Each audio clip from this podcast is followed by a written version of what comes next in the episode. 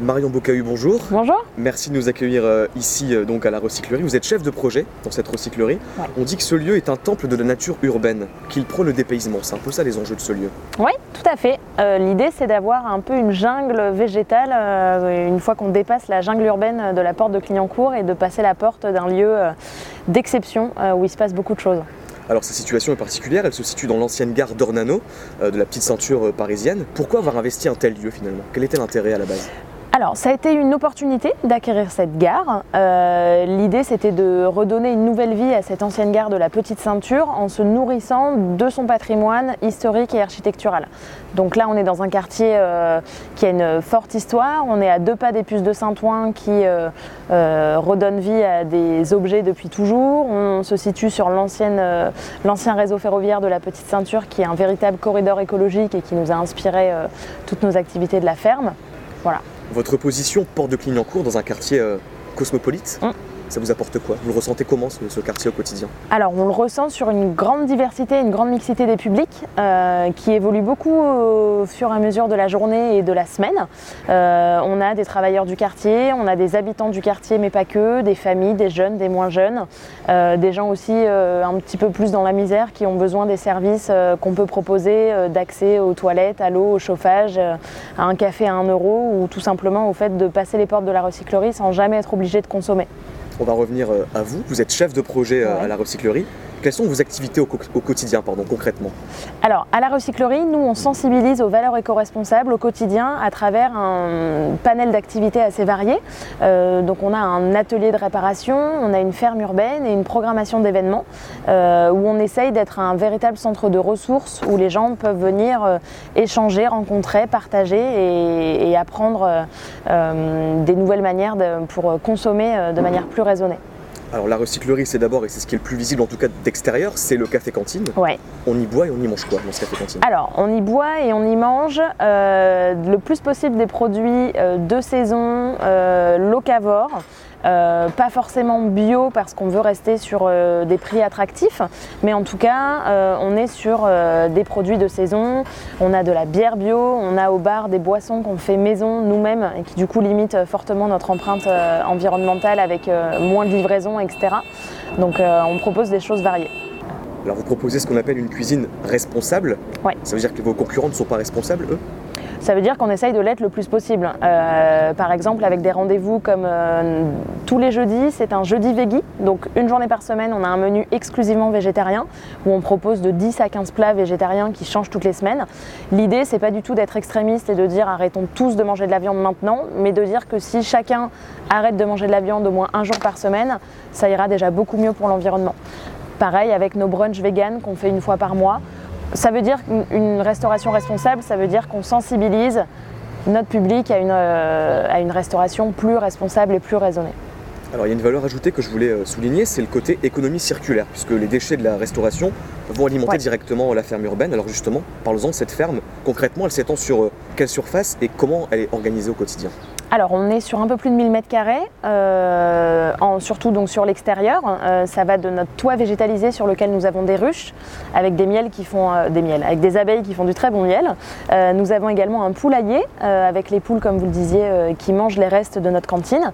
Les poules plus notre compost, on valorise près de 8 tonnes de déchets par an. Donc ce sont des déchets qui ne finissent pas à la poubelle, mais qui finissent en nourriture, qui sont transformés et, et valorisés.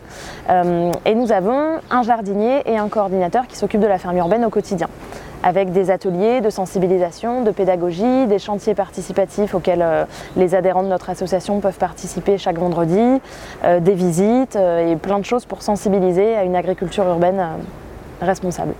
Alors la production de cette ferme, elle est destinée à qui? À votre propre consommation ou aussi à vos clients? Comment ça se passe? Comment le partage s'effectue?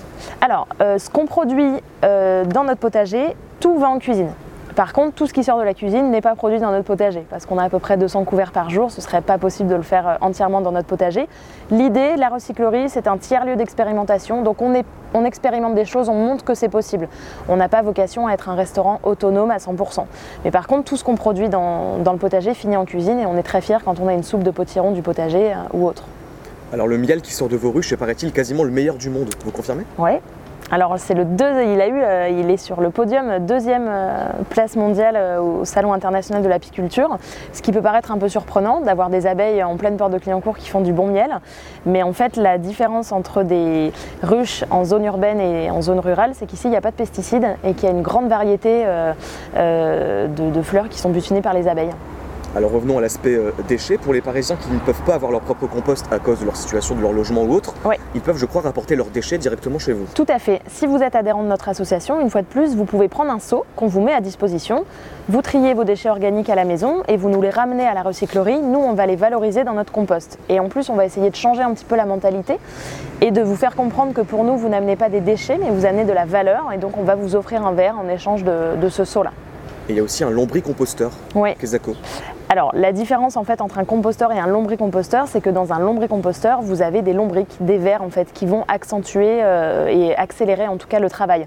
Donc c'est le même principe, mais euh, qui va beaucoup plus vite euh, dans un lombricomposteur que dans un compost. Une question plus politique, comment jugez-vous les actions de la ville de Paris justement en matière de déchets, d'environnement? Plutôt suffisantes ces actions ou plutôt décevantes? Disons qu'en tout cas, on va dans le même sens euh, avec euh, la politique de la ville de Paris, puisque euh, typiquement sur l'exemple du compost, c'est quelque chose qui est testé dans le 2e et 12e arrondissement de Paris et qui, je l'espère, va être généralisé à tous les arrondissements. Nous, on peut presque dire qu'on remplit des, missions de service public avec ce qu'on fait ici à la recyclerie et en tout cas on essaye d'aller dans le sens de euh, justement d'une ville euh, plus responsable avec euh, une, politique des déchets plus raisonnée et, des actions concrètes pour, pour aller vers un environnement plus responsable. Donc vous l'avez dit, il y a aussi des ateliers, des formations où les gens peuvent venir justement se former au tri des déchets. Ouais. Il n'y a pas que ça, j'imagine aussi autre chose dans nos activités. Euh, alors on a vraiment à peu près 800 événements par an. Euh, à la recyclerie, vous pouvez venir à un atelier, à une rencontre, à une conférence sur des thèmes euh, toujours en lien avec l'éco-responsabilité, mais qui peuvent aller de la biodiversité au zéro déchet, au transport, à la mobilité douce, aux énergies renouvelables, etc. Et vous venez, la programmation est gratuite, accessible à tous, et on apprend, on échange, on partage sur ces thématiques-là. Et puis évoquons aussi l'atelier de René, hein, qui lui euh, met en valeur euh, la notion d'entraide, en quelque sorte. L'idée directrice, c'est quoi? C'est que les gens apportent leur, euh, disons, leurs objets un peu biscornus et vous, vous les, vous les réparez? Oui, alors on répare ce qu'on peut réparer. ce qu'on répare le plus à l'atelier de René, ce sont des petits appareils d'électroménager, type votre grille-pain ou votre sèche-cheveux qui a grillé. Nous, on va essayer de euh, trouver une solution pour le réparer. Et à l'atelier, on essaye du coup de réparer ce qu'on peut pour ne pas acheter et on essaye aussi de partager plutôt que de tous consommer. Donc par exemple, à l'atelier, si vous adhérez à notre association, vous pouvez bricoler sur place. On a un établi, on a des outils euh, qu'on peut vous prêter. Vous pouvez aussi emprunter des outils pour bricoler chez vous. Ça ne sert à rien d'avoir tous une perceuse, on l'utilise 5 minutes dans notre vie, donc nous on en a et on peut vous les mettre à disposition. Et euh, vous pouvez aussi faire des ateliers d'initiation au bricolage et être conseillé par nos réparateurs et bricoleurs.